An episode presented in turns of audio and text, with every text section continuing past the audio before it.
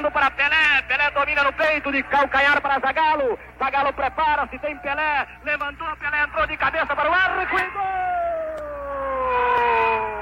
Põe Garrincha para Djalma. Atira Djalma. Larga o arqueiro. Entrou, Vavá. Gol do Brasil! Correu pela ponta esquerda, fraiu o Paquete, passou por ele, lança a pelota Pelé, Pelé dominou, Carlos Alberto está livre, correu, Carlinhos, atirou, gol!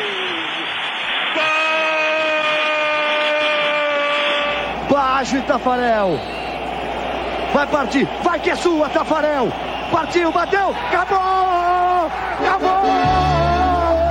Cafu já partiu na velocidade. Ele cortou pro meio, lá veio o Clemerson. Rivaldo saiu pro Ronaldinho, pé direito, bateu. Gol!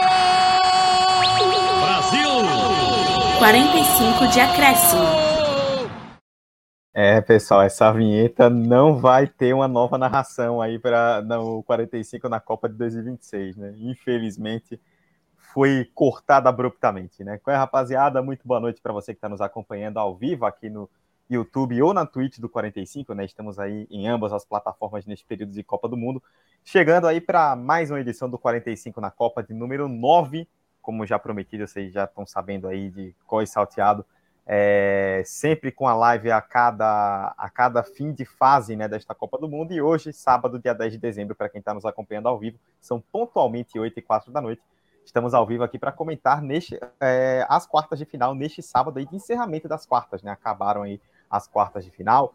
Tivemos hoje Marrocos, né? Primeira seleção africana numa semifinal de Copa fazendo história. Tivemos a França, atual campeã, seguindo vive um jogaço aí na busca por mais um título. Ontem tivemos a eliminação do Brasil, a doída eliminação do Brasil e a Argentina num jogo maluco, completamente louco, incluindo o Messi completamente louco é, vencendo a Holanda e se classificando. Terça e quarta teremos as semifinais, mas antes vamos passar aí por todas as quartas de final. Lembrando mais uma vez para você nos seguir na, no nosso Twitter, arroba 45 de acréscimo. Estamos fazendo uma cobertura bem legal aí com o tempo real de todos os jogos, trazendo informações, curiosidades e estatísticas para vocês.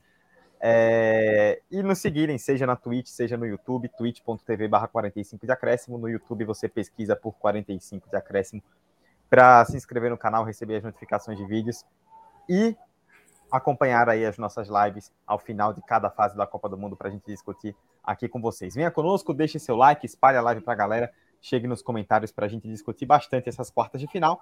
Eu estou ao lado dele, que vai aparecer agora aí na minha tela para quem está nos acompanhando ao vivo, Emerson Esteves. É, Emerson, essa é aquela live que a gente sempre tem que tomar muito cuidado, né? Que é a live pós-derrota do Brasil, porque é, naturalmente tem muitas opiniões quentes, a galera ainda de cabeça fervente depois de ontem, mas além de uma eliminação dura e inesperada, né? Por que não dizer isso? Temos muitas histórias aí para contar em cada um desses quatro classificados para as semifinais, né? tudo bom?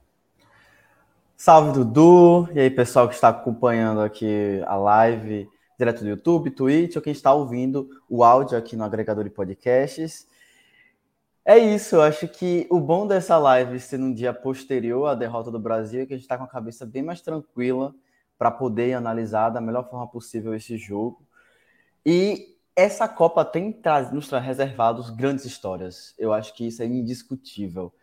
As histórias talvez não sejam as melhores para nós, enquanto torcedores do Brasil, mas nos outros jogos, em, com outros atletas, com outros personagens, a gente percebe que essa Copa ela tem entregado esse elemento narrativo super interessante. A gente vai discutir isso tanto nos jogos de ontem quanto nos, nas disputas de hoje, de hoje sábado. A gente percebeu esse elemento, então a gente vai discutir isso. E cara, você falou da narração do início, eu fiquei pensando, pô, quão épico não seria uma narração do Hexa vindo com ele, né? Porque em 26, provavelmente Galvão Bueno é não verdade, estará né? não vai estar narrando. Eu espero que esteja entre nós, mas eu acho que ele não vai estar calma narrando. Aí, calma, calma, então, calma, diga aí. Não, calma, ele vai estar entre nós, só não vai estar narrando, provavelmente. E muita coisa. A gente vai discutir nessa próxima hora sobre tudo isso. É isto, né? Foi o último jogo do, do, do Brasil em Copas do Mundo sob narração de Galvão Bueno, né? Pelo menos a princípio, né? Não sei que nada mude para 2026, com uma frustração, né? Aí pra gente. O é, pessoal já tá chegando aqui nos Henrique Gouveia deixando. Opa, agora sim sumiu, voltou. Boa noite para o melhor podcast. Obrigado, Henrique. Que é isso. Quero vocês falando de alguns tópicos. O México Plus, a marmita de europeu. É, tá difícil, cara. Tá difícil ganhar de europeu. E a instituição 9 Bagre fazedor de gol. É, ontem a Holanda meteu dois, né? Com, com inclusive um meio espírita no final. Nossa queridíssima Janine Braz está aqui também comentando, deixando sua participação com a gente. Venha conosco e comente no chat para discutir conosco aqui na próxima hora em uns trocadinhos sobre as quartas de final.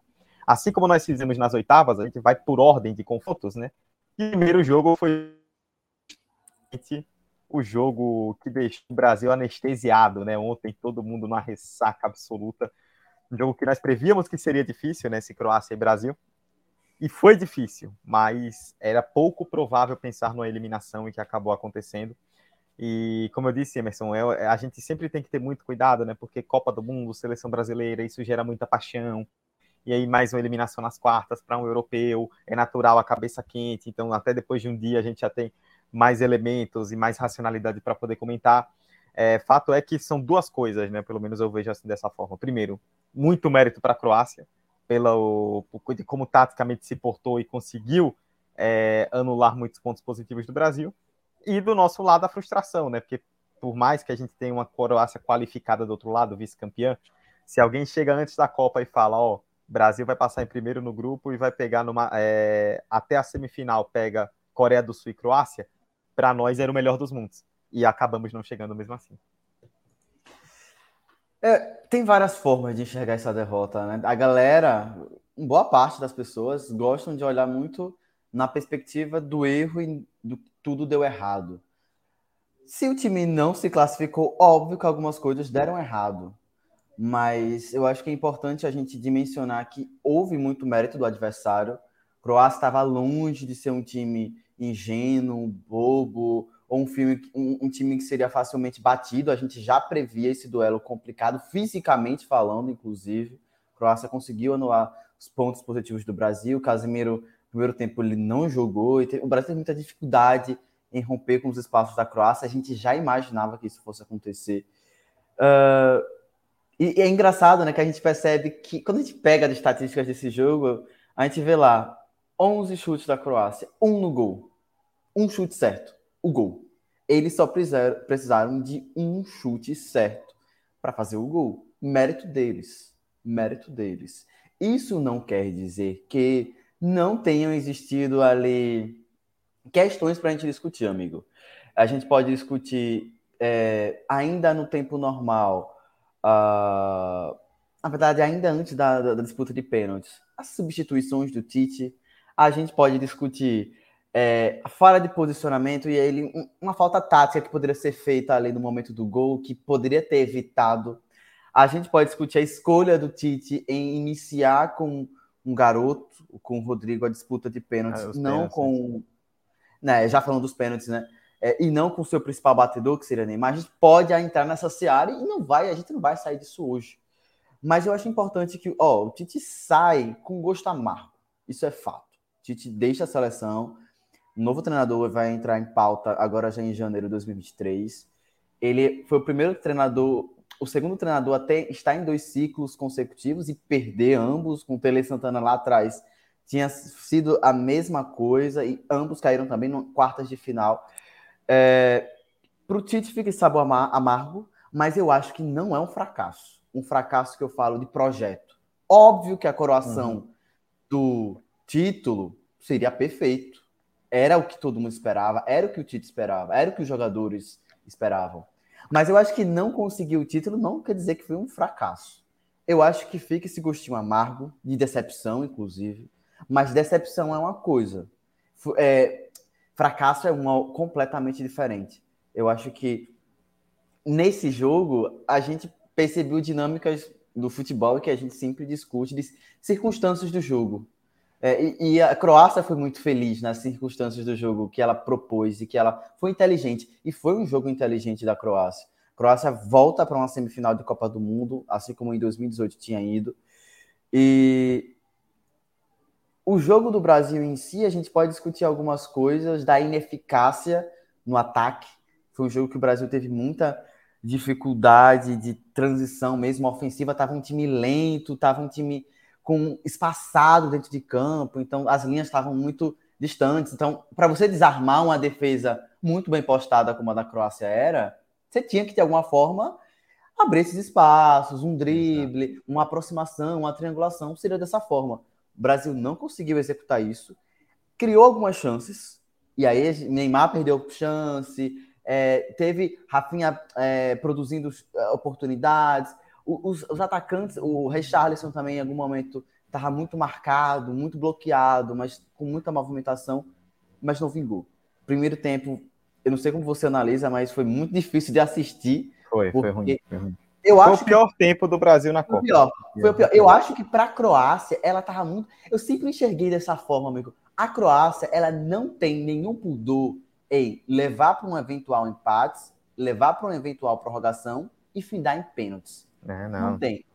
não tem. Eles já fizeram isso antes. Nessa própria Copa contra o Japão e anteriormente na Copa passada, né? A gente já até discutia, né, Dudu? Que eles avançaram com três disputas de pênaltis na Copa de 18. Então, é um time que está acostumado com esse tipo de situação. Agora, o Brasil também criou chances e foi displicente com as chances que criou, principalmente no segundo tempo.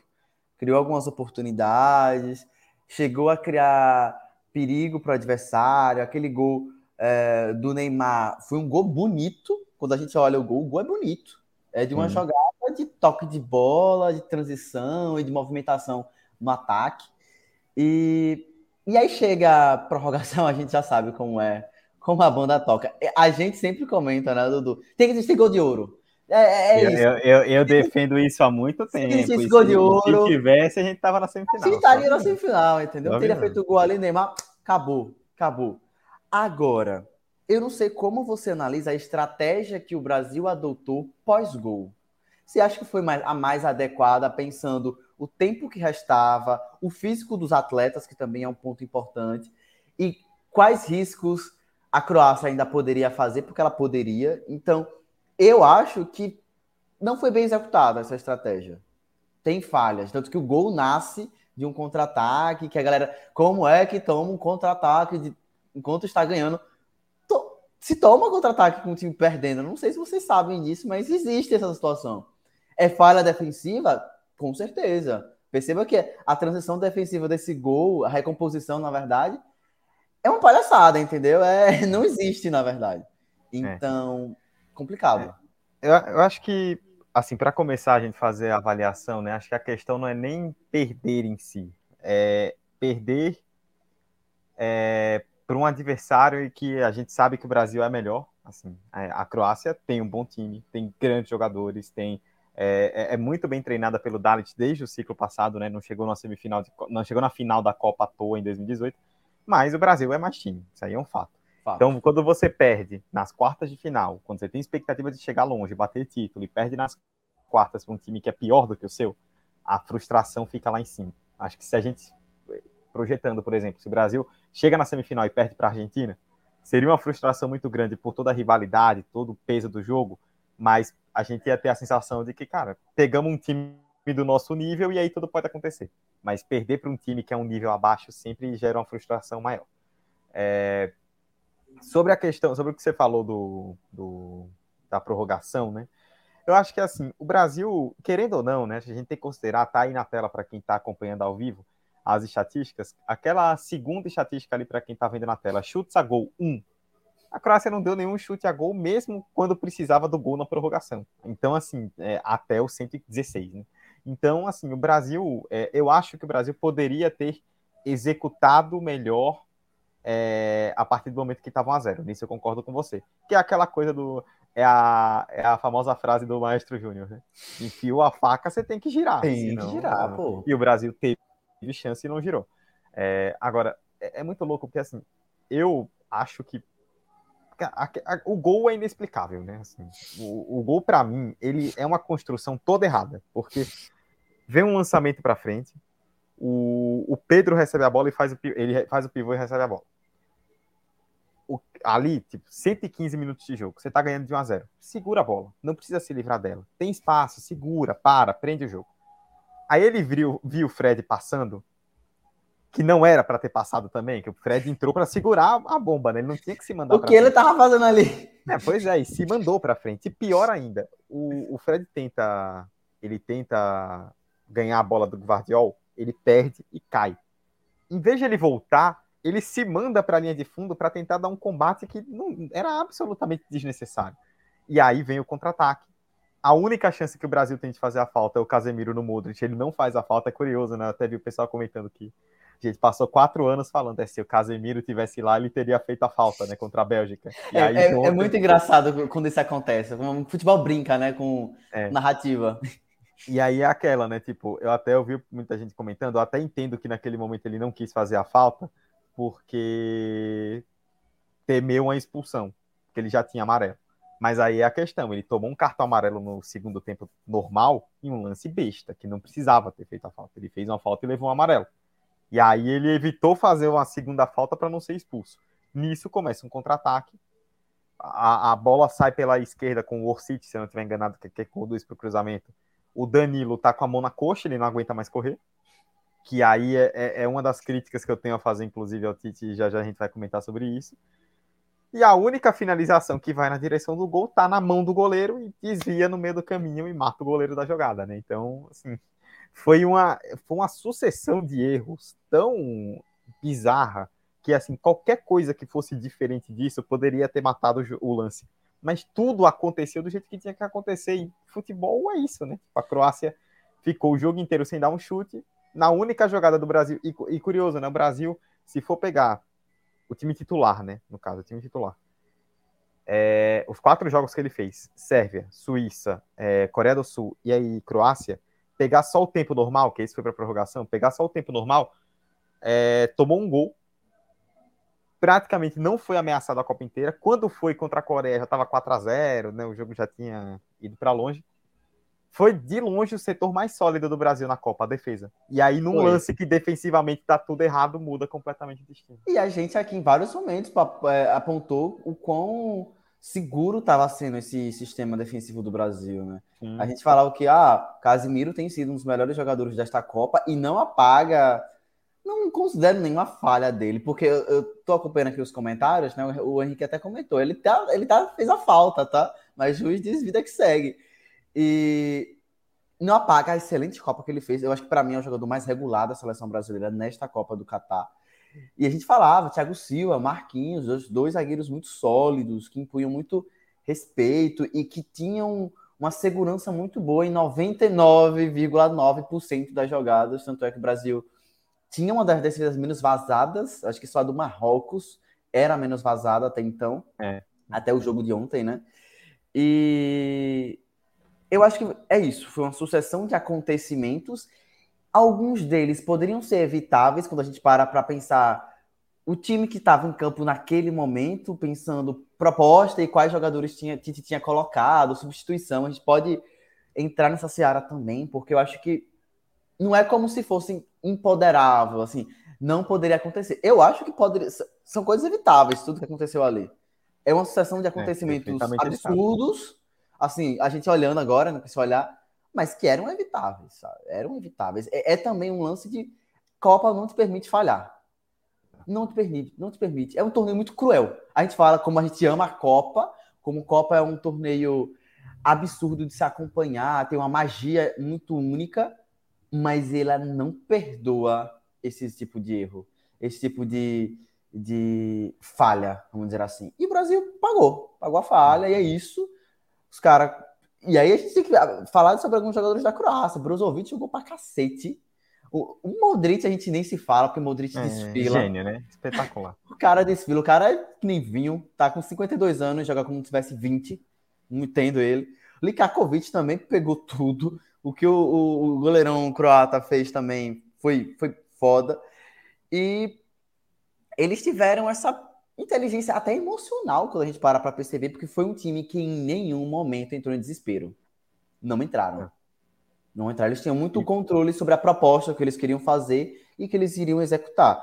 Agora, o Brasil ele não conseguiu criar formas dentro do, do jogo para romper com isso, sabe? Para tirar esses nós, porque ficaram nós. E, é isso. Não, eu, até, que... até coloquei na tela aí para quem está acompanhando ao vivo a, a, as escalações, a escalação da Croácia no caso, que aí eu acho que a gente começa a entrar na questão da parte comissão tá. técnica, né? E assim, o, o, acho que é um consenso entre nós aqui, pelo menos do 45, de que o ciclo do Tite foi muito bom. O Brasil conseguiu ter um nível de jogo muito alto, ele chegou na Copa favorito, não por e, acaso. E, amigo, eu acho que no final a gente tem que comentar uma coisa, que eu acho que acima de resultado, dessa volta do Brasil abraçar a seleção brasileira para torcer. Eu acho que isso Sim, é um ponto muito, isso, muito positivo muito desse ciclo do Tite na seleção, mas a gente comenta depois. Sim mas querendo ou não, acaba saindo com. É aquela coisa, né? Um ciclo muito bom, que teve desempenho, teve bons resultados com o passar do tempo, mas que vai ter muito mais dúvidas a responder do que coisas a se elogiar ao final, né? Porque no momento decisivo, algumas falhas é, difíceis de entender. Né? É, eu coloquei a escalação da Croácia porque eu estava até comparando com a escalação do jogo passado, né? Contra o Japão nas oitavas. O Dalit, o técnico da Croácia, ele fez algo que foi até inteligente, né? Que acabou ditando o ritmo do jogo no primeiro tempo, principalmente. É, você vê aí na tela que ele colocou o Kramaric para jogar no comando do ataque, o camisa 9, né? O Kramaric tinha jogado na ponta direita no jogo contra o Japão e o titular no meio foi o Petkovic, que foi quem fez o gol, inclusive, na prorrogação. E ele coloca o Petkovic no banco, joga o Kramaric para o meio e coloca o Pazalic na, na ponta direita para justamente ajudar nessa recomposição pelo lado direito é, da defesa da Croácia. Nisso, ele ajuda a segurar o Vinícius Júnior, segura a conexão Neymar-Vinícius Júnior, que é sempre muito forte. E o Huranovic, que é o camisa 22, o lateral direito, se mandou para frente. Ele fez o jogo da vida dele ontem, né? Que é o tempo todo, uma formiguinha correndo pelo ataque. E nisso. Quase como ala, né? Exato. Nisso, como ele conseguia abrir espaço, é, ele conseguia ter liberdade, porque o Casemiro não tinha como sair do meio. Porque se ele sai do meio para cobrir a ponta, ele deixa o Modric livre. E aí a Croácia, é porque a Croácia ela não criou oportunidades, né? Ela não chutou a gol, mas ela teve o domínio do meio-campo.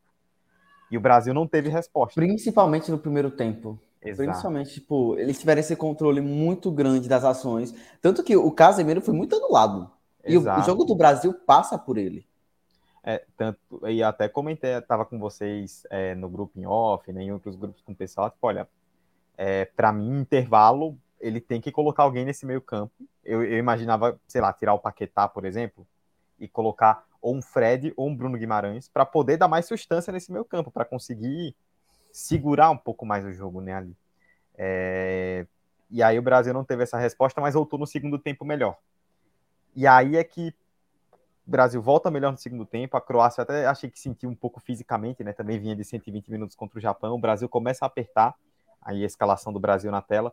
E aí é que começa a entrar em erros da comissão técnica que acho que a gente tem que destacar, pelo menos na minha visão. Um erro que é difícil de entender para mim. A substituição do Vinícius Júnior. A substituição do Vinícius Júnior. Primeiro. É, não ele ter saído em si, mas assim, primeiro, ele saiu com 11 do segundo tempo, se eu não estiver enganado. Tô até puxando aqui a estatística. É, saiu muito cedo. Muito cedo. 11 não, 19. é 19, 19. 19. Para entrar o Rodrigo. É, cara, uma substituição assim muito cedo para um jogador do tamanho do Vinícius, um jogador decisivo. Ele que, pelo menos na minha opinião, acho que ele foi o melhor atacante do Brasil na Copa. Participou bem de todos os jogos. E você tira o cara muito cedo do jogo, né? Acho que isso é um problema. E para ter colocado o Rodrigo, que aí é outra questão, que eu não acho que o Rodrigo entrou mal.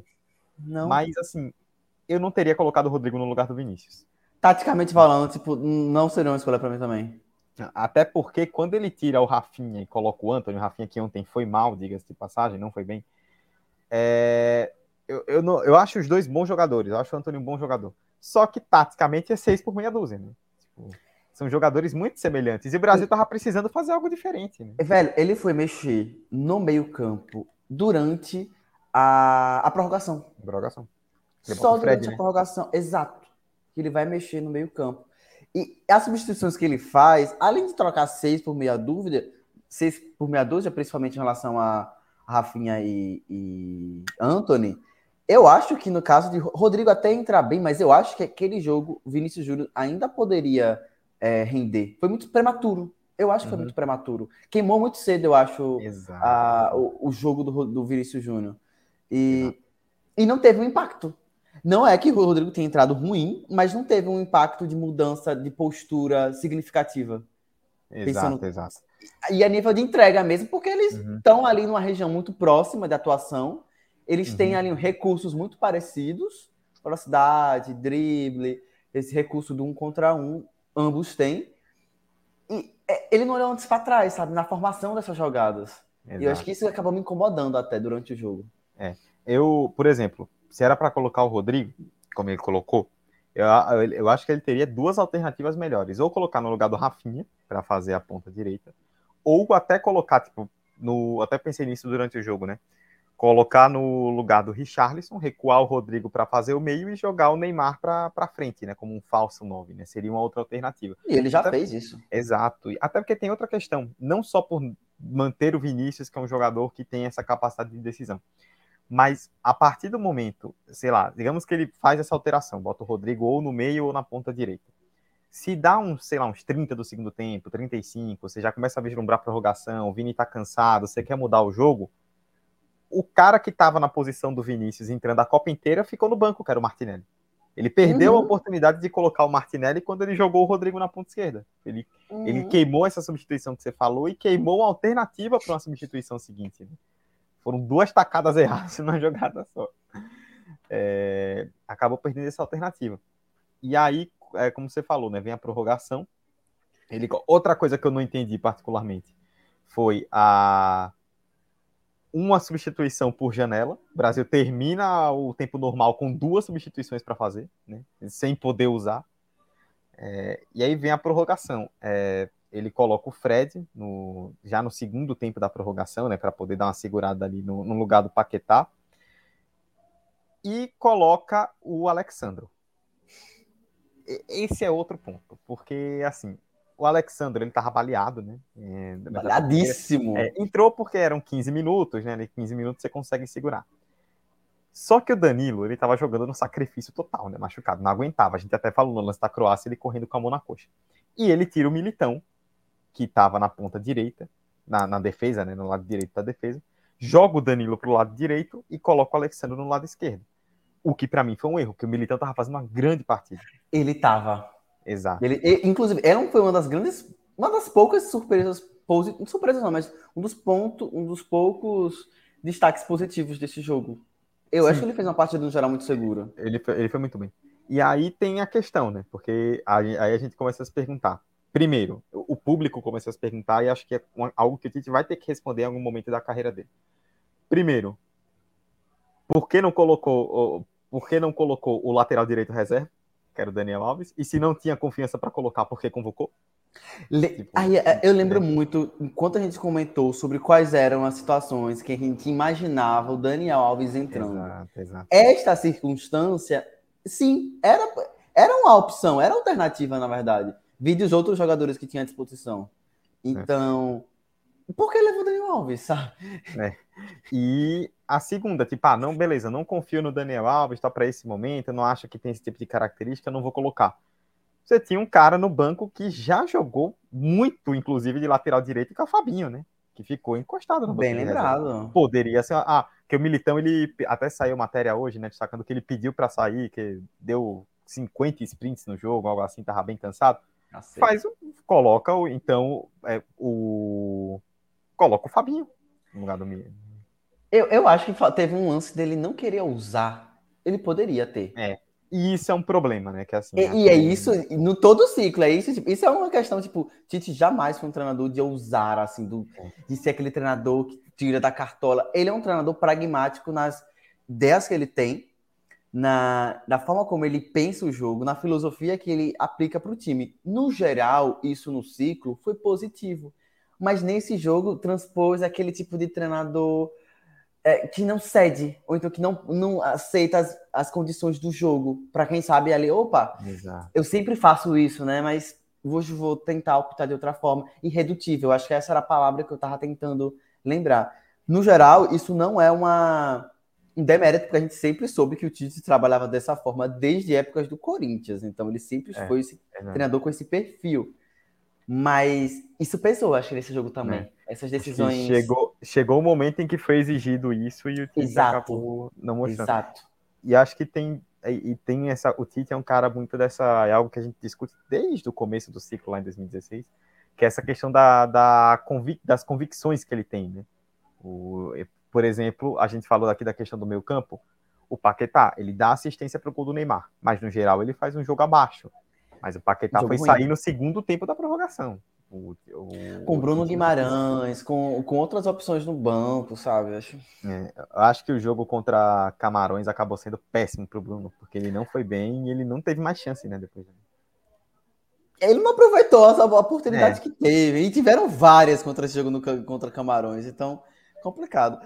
É, acho que já pode avançar em relação às cobranças de pênaltis. Já, é. E a gente, enfim, a gente acontece essa situação de situações que você menciona, né? Tem o gol do Brasil, o Brasil faltando cinco minutos para acabar o jogo, toma esse gol e vem, vamos às difíceis e emocionantes cobranças de pênaltis. É, pênalti é bom no time dos outros, né? No nosso. Sempre, é, sempre. No nosso é loucura. Vamos lá, pro X da questão.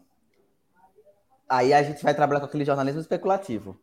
Por que você acha que ele começou com o Rodrigo?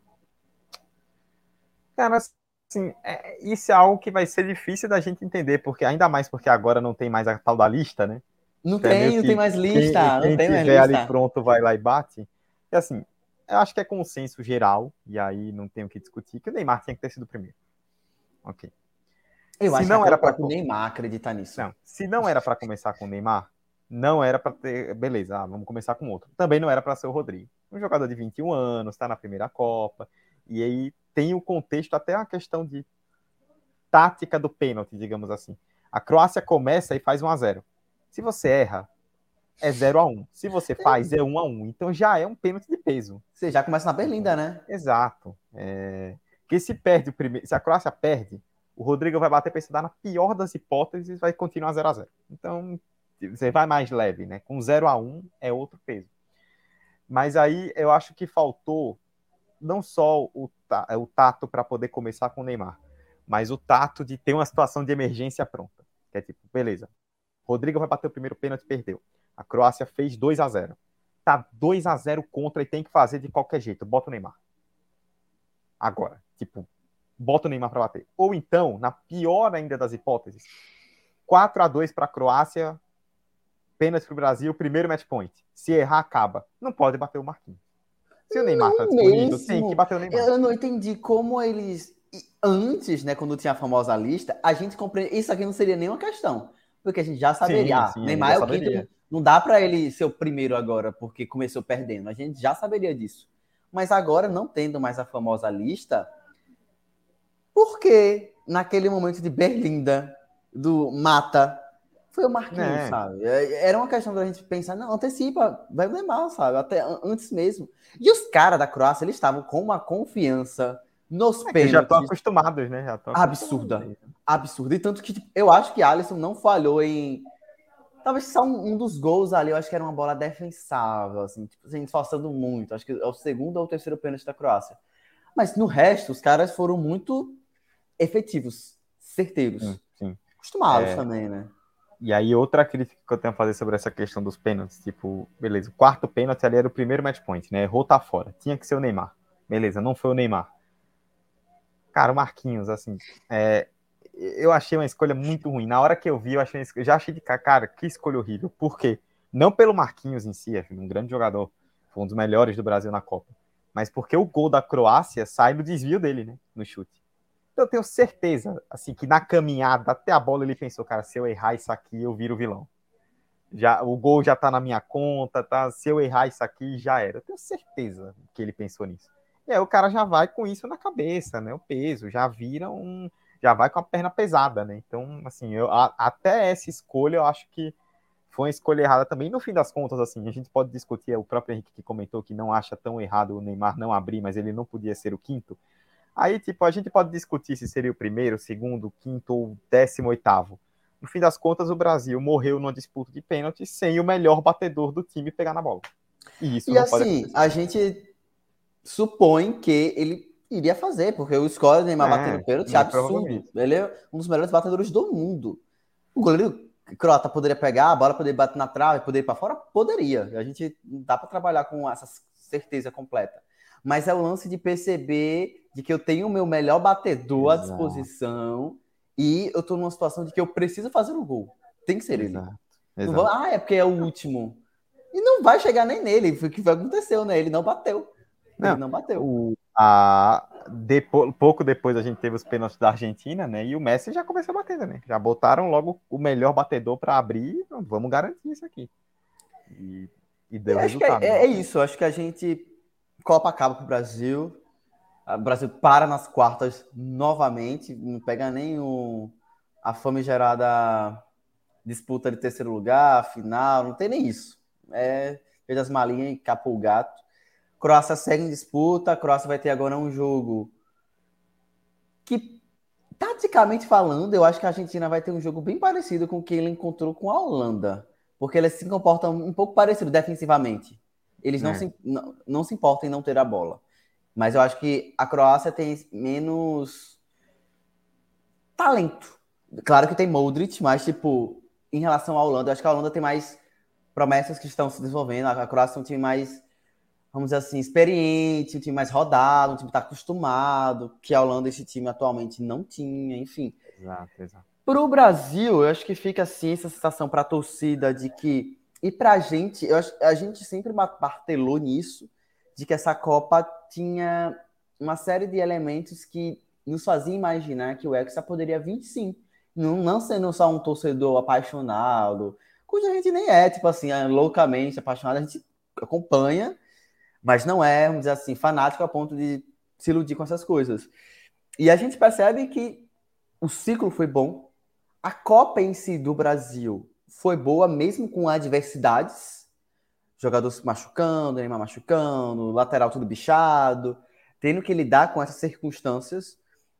Foi boa. Uh, teve aquele jogo contra Camarões que perdeu uma cacetada de oportunidades e não fez o gol. Depois o Camarões, com muito mérito, vai faz o gol e mata o jogo. Contra a Coreia do Sul foi um jogo confortável, de enfim, domínio completo. E esse jogo contra a Croácia, eu acho que talvez deixe essa impressão de que o time tinha tudo para ir, mas não foi. Que isso é horrível, né? Porque não é como se tivesse chegado e aquilo que a gente estava conversando já no início do episódio. Não é como se tivesse chegado à final e perdido. Não é como se tivesse chegado eventualmente a uma semifinal e perder para uma Argentina. É como se o time tivesse morrido no meio da praia. É, a sensação é. é e, eu, e eu acho que talvez esse gostinho de. Pô, a gente sabe que tinha potencial para ir mais longe. É, Muito é. mais. E eu acho que isso talvez impacte. Mas eu acho que, não legado desse time, mas eu acho que tem coisas positivas desse time para a gente pensar. É, é, esses novos jogadores que entraram, eu acho que traz essa leveza, traz essa simpatia popular. Eu acho que o Brasil se aproxima mais do brasileiro com, esse, com esses jogadores, Vini Júnior, Rodrigo, Anthony, é, Richarlison, são jogadores que têm uma identidade muito grande. E, e aí eu paro para pensar uma coisa, amigo. A gente tinha à disposição o melhor treinador do Brasil. E não deu certo.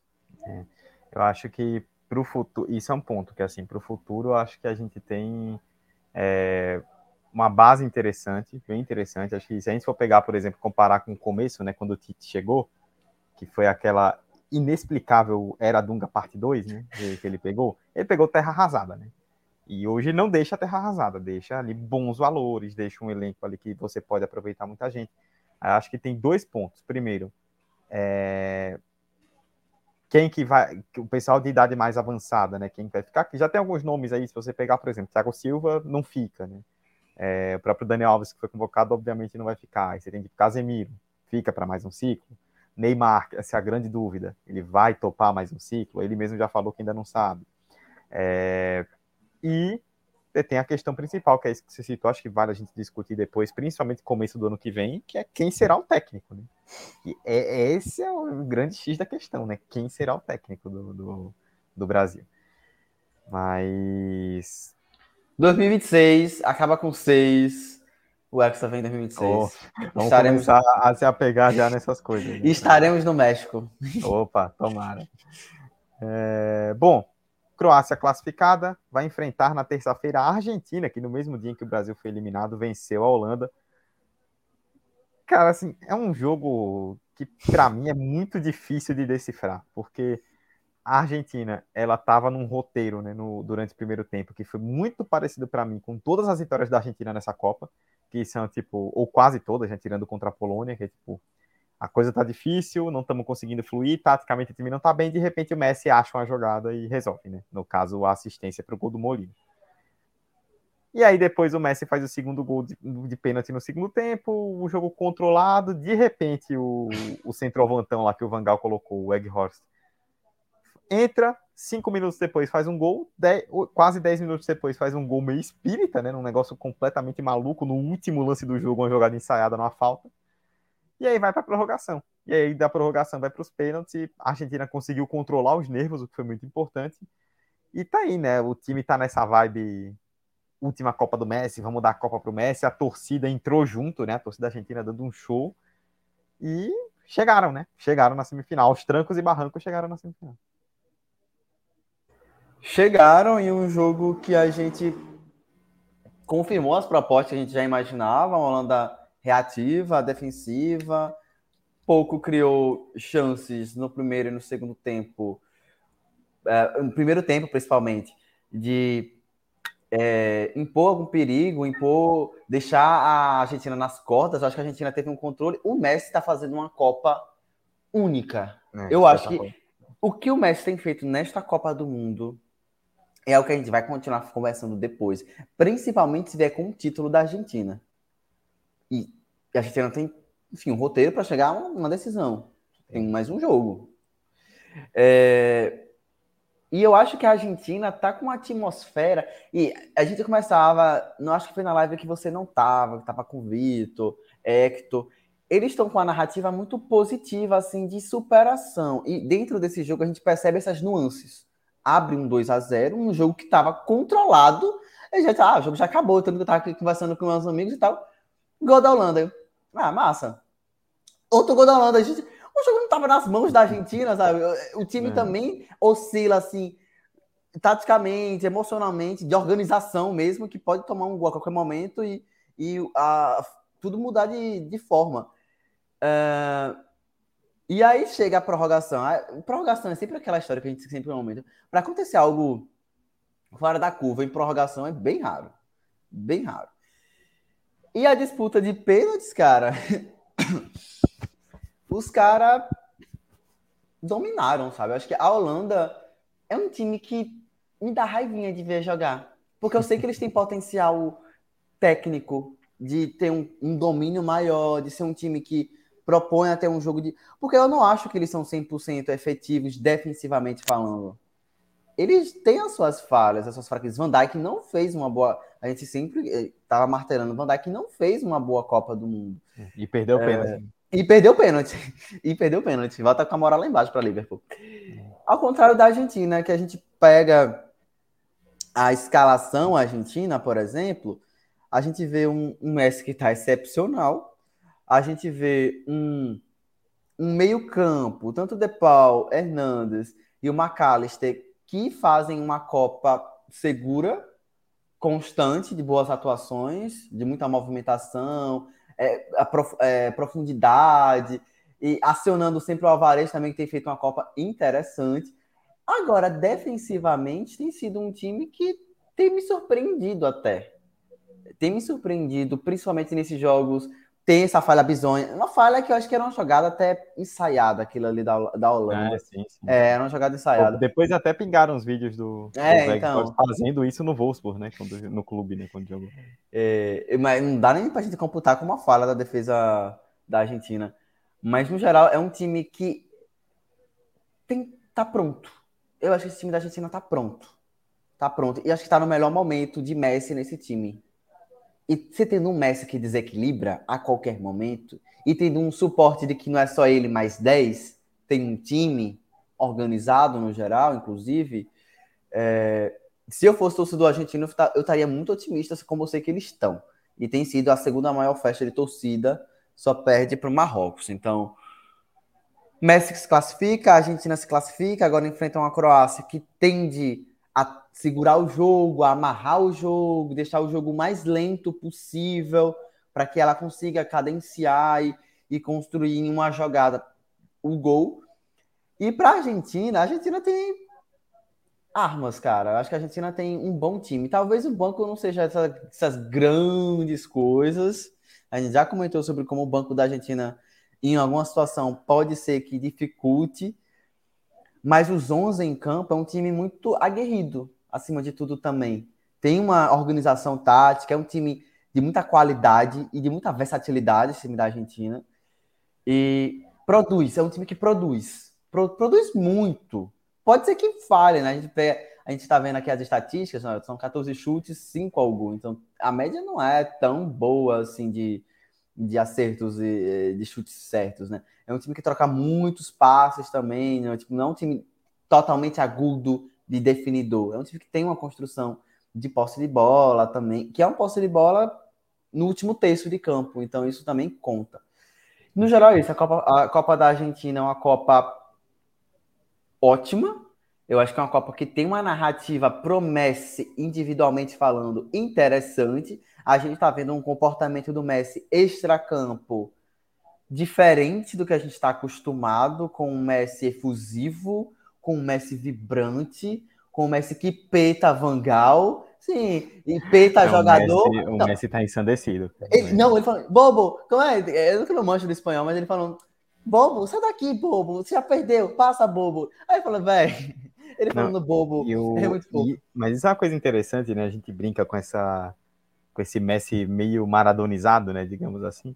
Mas o é curioso, né? Porque a gente é, cresceu, né? Nos últimos, sei lá, 10 anos, vendo um Messi genial, um Messi que mudou a história do futebol, mas que sempre havia uma crítica do, do Messi que tipo, ah, não joga no Barcelona, o que joga, não joga na Argentina, o que joga no Barcelona, e ele sempre foi um cara mais frio ali na dele, fechado, e na Argentina pegavam muito no pé dele cara disse que tipo, ah, o argentino ele é passional, e esse cara aí é quase um europeu, não tem reação nenhuma, não sente a coisa, não sei o quê. E a gente tá vendo o Messi, tipo, completamente outro espírito agora, né? Um Messi que o argentino comprou a ideia do Messi.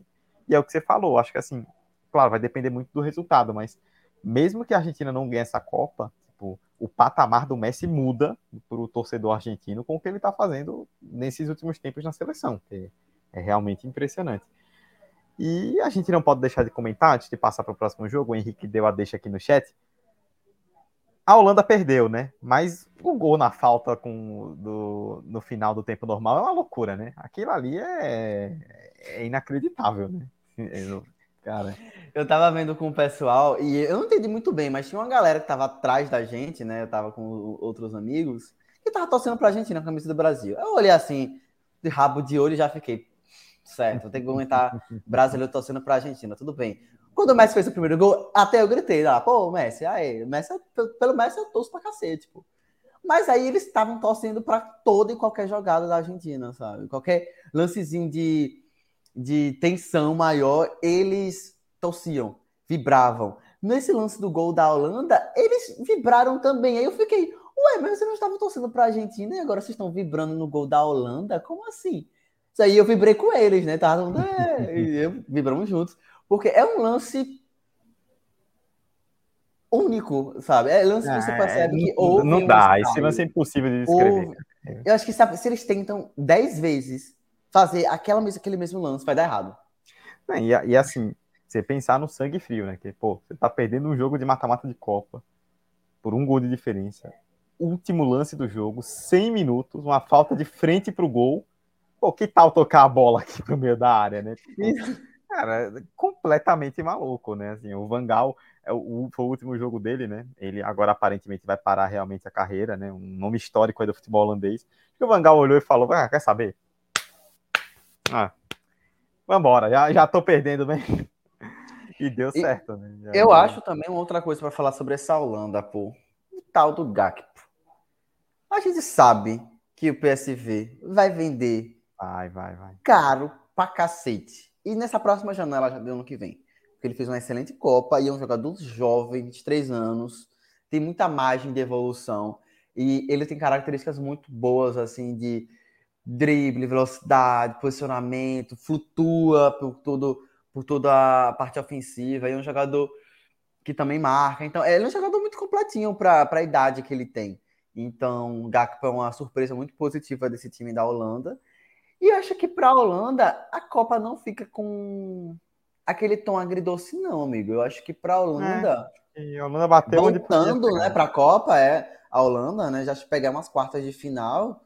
Eu acho que é um resultado que dá margem para pensar esse ciclo, que vai ser com um novo treinador. Aí é um desafio. É muito parecido com o Brasil, inclusive, isso, né? Eles têm uma, uma espinha dorsal ali um pouco parecida, já meio definida. E a Copa, no geral, para a Holanda é isso. É, é, não é horrorosa. Eu acho que é um time que, dentro da proposta de jogo deles, executa, no geral, bem. Eu não gosto muito, mas porque eu sei que tem potencial para mais. O time consegue entregar muito mais de recurso mesmo, de qualidade. Mas é isso. A Argentina passa, enfrenta a Croácia. E aí, terça-feira. Terça-feira esse jogo, não é? Isso, terça-feira. Terça-feira, quatro da tarde, teremos primeira semifinal. É, aguardemos aí um, um, grande jogo, sem dúvida alguma. É, bom, vamos passar para os jogos de hoje. Então, hoje, sábado, dia 10, né, tivemos dois jogos. Vamos começar com o primeiro dos dois jogos, que é a grande história dessa Copa do Mundo, inegavelmente, né? Por mais que a gente tenha aí Messi, essa Croácia chegando de novo, a França tentando mais um título que a gente vai falar mais para frente, não tem como não, não dizer que essa é a grande história da, da Copa, né? Pela primeira vez na história temos uma seleção africana chegando a uma semifinal. Tantas tentaram, né? Camarões em 90 ficou no quase. Senegal em 2002 também. Gana 2010 nem se fala, né? Ficou uma mão do, do Soares. E Marrocos, né? Marrocos chegando na semifinal da Copa com um grande time, um grande trabalho do Regrag que chegou ali em cima da hora do ciclo, né? É, e fez esse e ajeitou o time com a torcida em simbiose, né? Impressionante que a torcida de Marrocos está fazendo, né? A gente tem, sem dúvida alguma, Argentina e Marrocos, as duas melhores torcidas aí dessa Copa chegando na semifinal. E, assim, foi uma coisa até que eu comentei com é, no, no, nosso grupo Emerson mais cedo, né? Que além da história, além do contexto, além de tudo que envolve é, o, a, o ineditismo do que, a grandeza do que Marrocos está fazendo, não é só história, é bola Marrocos está jogando muita bola e ninguém passa por Espanha e por Portugal de forma tão contundente, sendo um time ruim. E Marrocos está mostrando que tem um time espetacular e assim, para quem chegou na semifinal, sonhar é de graça, né? Sonhar é de graça e os sonhos que têm se tornado realidade do Marrocos, o torcedor marroquino, o torcedor africano, esperava por esse momento. Esperava por esse momento. Cara, o Regrag tá cinco meses nesse time. É. Tá cinco meses. Entrou num fim de. uma, uma transição ali de treinadores é, que envolveu muita polêmica extracampo, enfim, em relação com dirigência da, da Confederação Marroquina, outros, outros corre. E o que ele faz e tem feito é histórico essa seleção marroquina já entrou para a história de todas as Copas do Mundo, independente do resultado que vier a partir de agora. É, como você falou, vencer Espanha, vencer Portugal e com autoridade Exato. nos dois jogos. Nos dois jogos, é bom importante falar o quão organizado, taticamente, é esse time do Marrocos. Eu comentava, pô, dá gosto de ver esses caras jogar, pô. Porque você percebe que eles têm uma estratégia bem definida e um plano de jogo bem executado. Não inventa. Faz o que é certo. Faz o que a gente já, o que a gente já treinou. E é muito bonito, acima de tudo, ver um time com alma. Eu vejo muita alma nesses 11 jogadores, de quem está no banco, da comissão técnica, da torcida que está ali incendiando, que isso conta. Isso conta. Acho que essa é uma Copa que para o povo árabe, isso também é, tem um impacto gigantesco de o quão incrível e mágica está sendo. E quando a gente discute tática, Marrocos anulou todas as, as armas de Portugal que foram muito bem executadas contra a Suíça. Aquele jogo é, que Portugal criou muitas oportunidades, fez seis gols.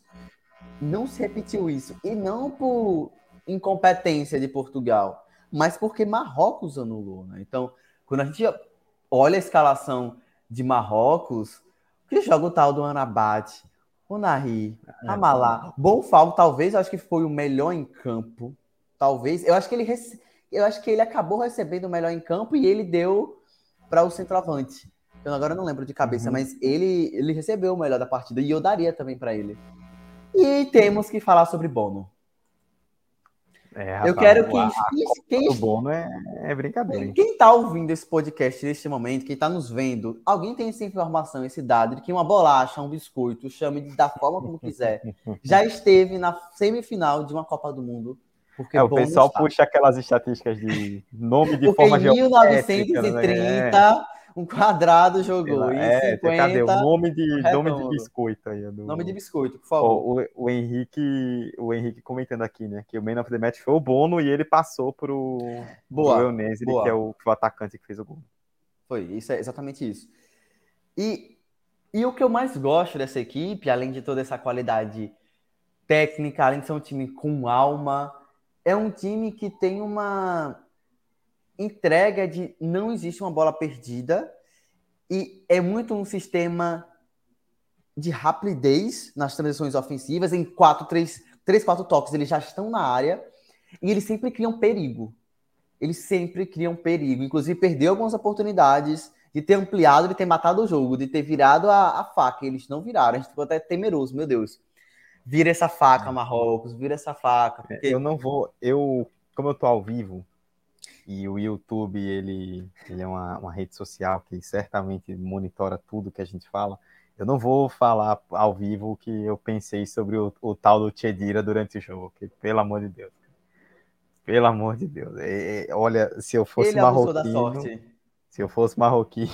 E ele foi expulso ainda no final, né? Não. ele, a cereja de bolo para. Não, é para completar, né? Tu... que quando vai comemorar, alguém dá tipo um pescotapa nele, tipo, brincando, né? Pô, velho. É, mata esse jogo, velho. Pelo amor de Deus. E você vacilando. É... Eu vou pegar aqui as estatísticas que. Eu acho que foi no próprio SofaScore que eles tinham separado em relação a como essa Copa de Marrocos tem sido uma Copa de domínio entre todos os clubes. Quando a gente pega os números de e Marrocos. E, é, e, time, assim, até enquanto você pega essa estatística, é um time que algo que me chama muita atenção também positivamente é um time muito aplicado, né? Porque eu fiquei pensando nisso até no próprio jogo de hoje, né? Porque é, em algum momento, né? Vai que quando chega o segundo tempo, né? Portugal começa a vir para cima aí entra Cristiano Ronaldo, entra o próprio Rafael Leão, tipo, entra uma artilharia pesada.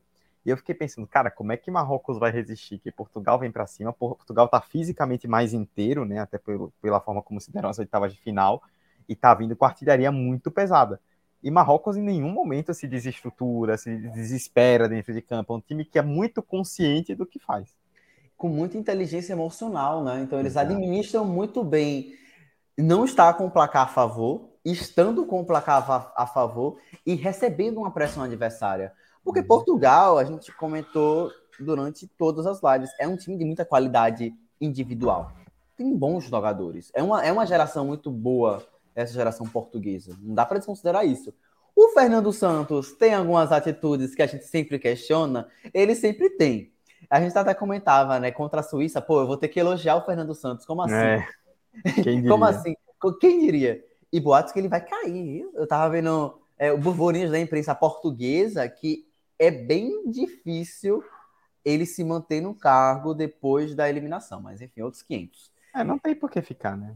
Não tem. Eu acho que tipo, é um encerramento de ciclo para ele na seleção mesmo, natural. É, em relação aos números, Dudu, pega isso aqui. É, primeiro, é, melhor em gols sofridos, né? Só sofreu um gol é o que menos sofreu gols nesta Copa do Mundo, tem uma defesa muito sólida, muito segura. O Bono mesmo tem feito uma Copa excepcional, excepcional. Primeiro em, mais jogos sem sofrer gols, quatro.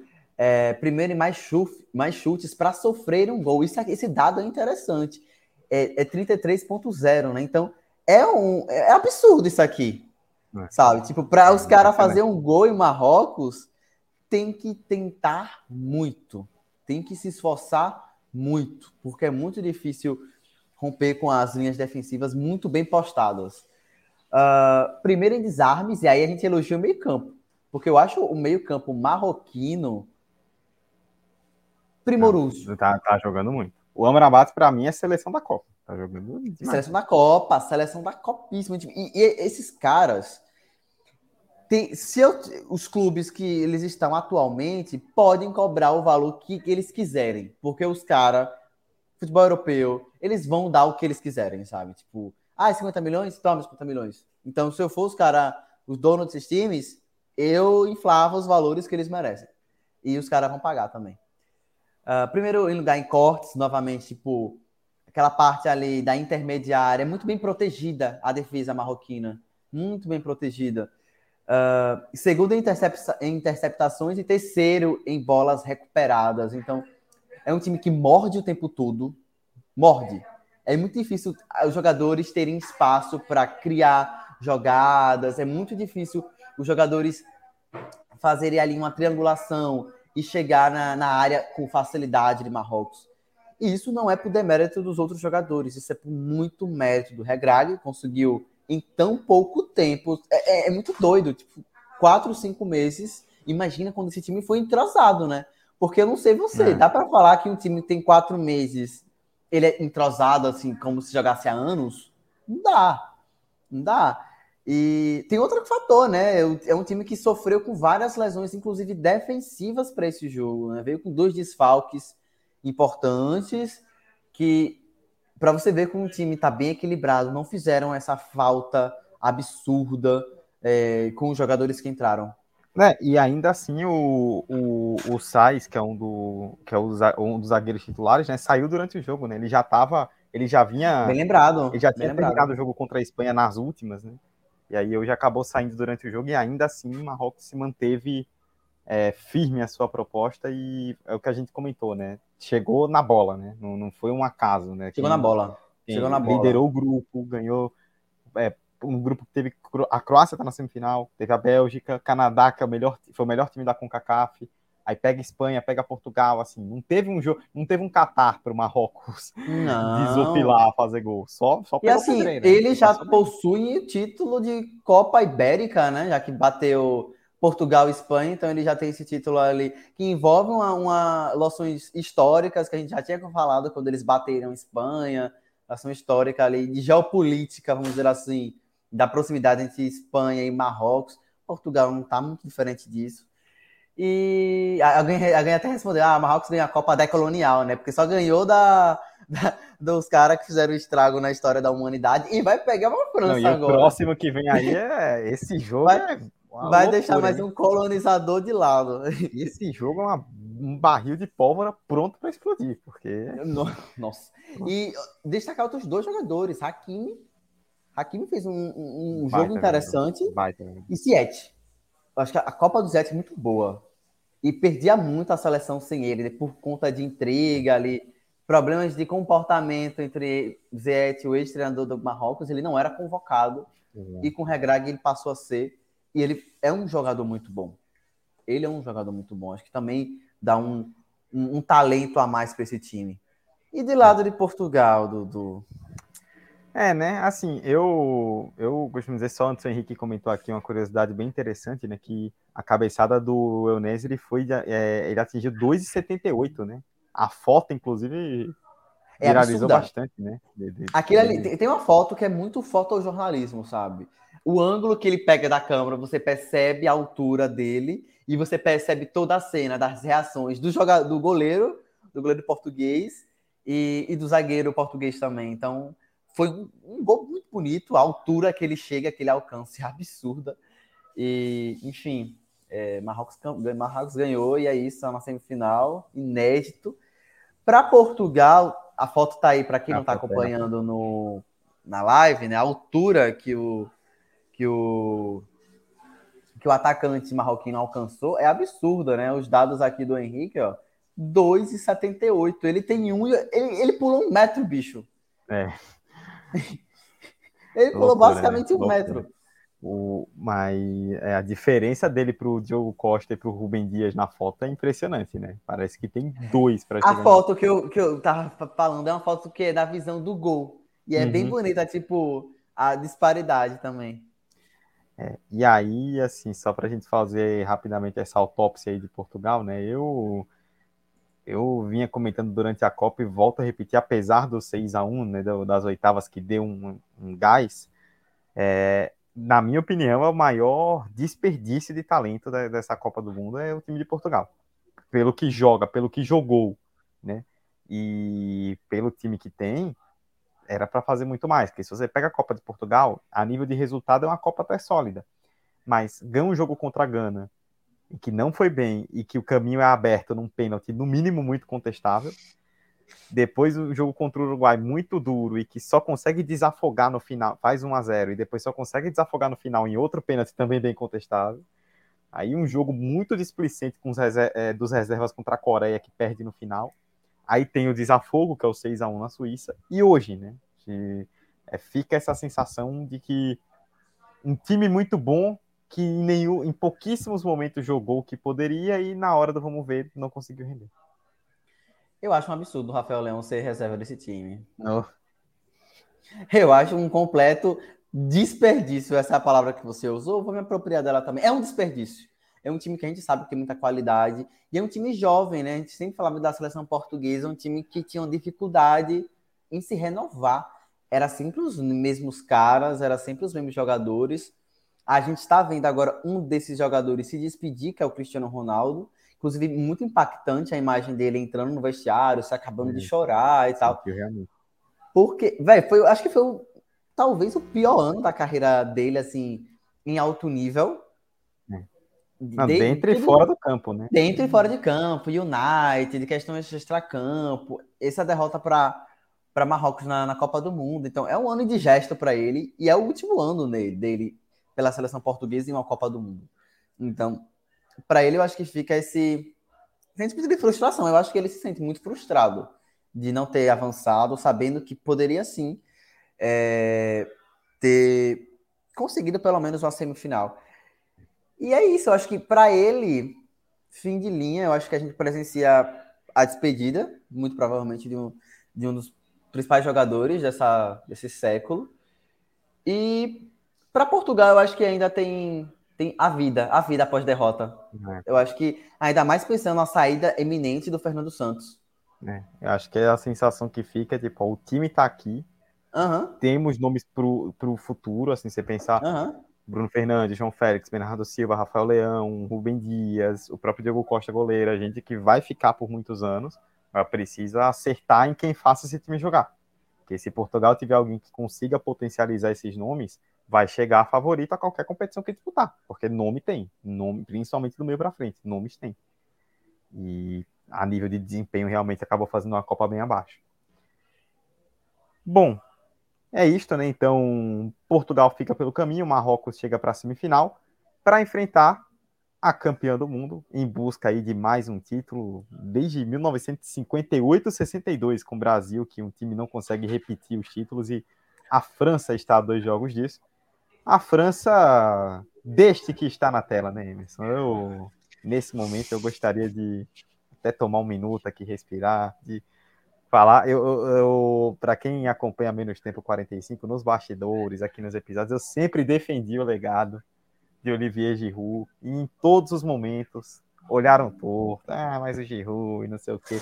E é a Copa de redenção do homem que decidiu hoje num jogo que, assim, agora brincadeiras à parte, né, falando mais seriamente, um jogo que curioso, né, como que talvez tenha sido tecnicamente, eu nem vou contar o jogo contra a Tunísia, que era uma França reservaça, né.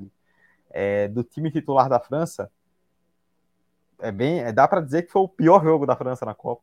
A Inglaterra fez possivelmente o melhor jogo dela na Copa, né, além daqueles seis contra o Irã que meteu na primeira rodada.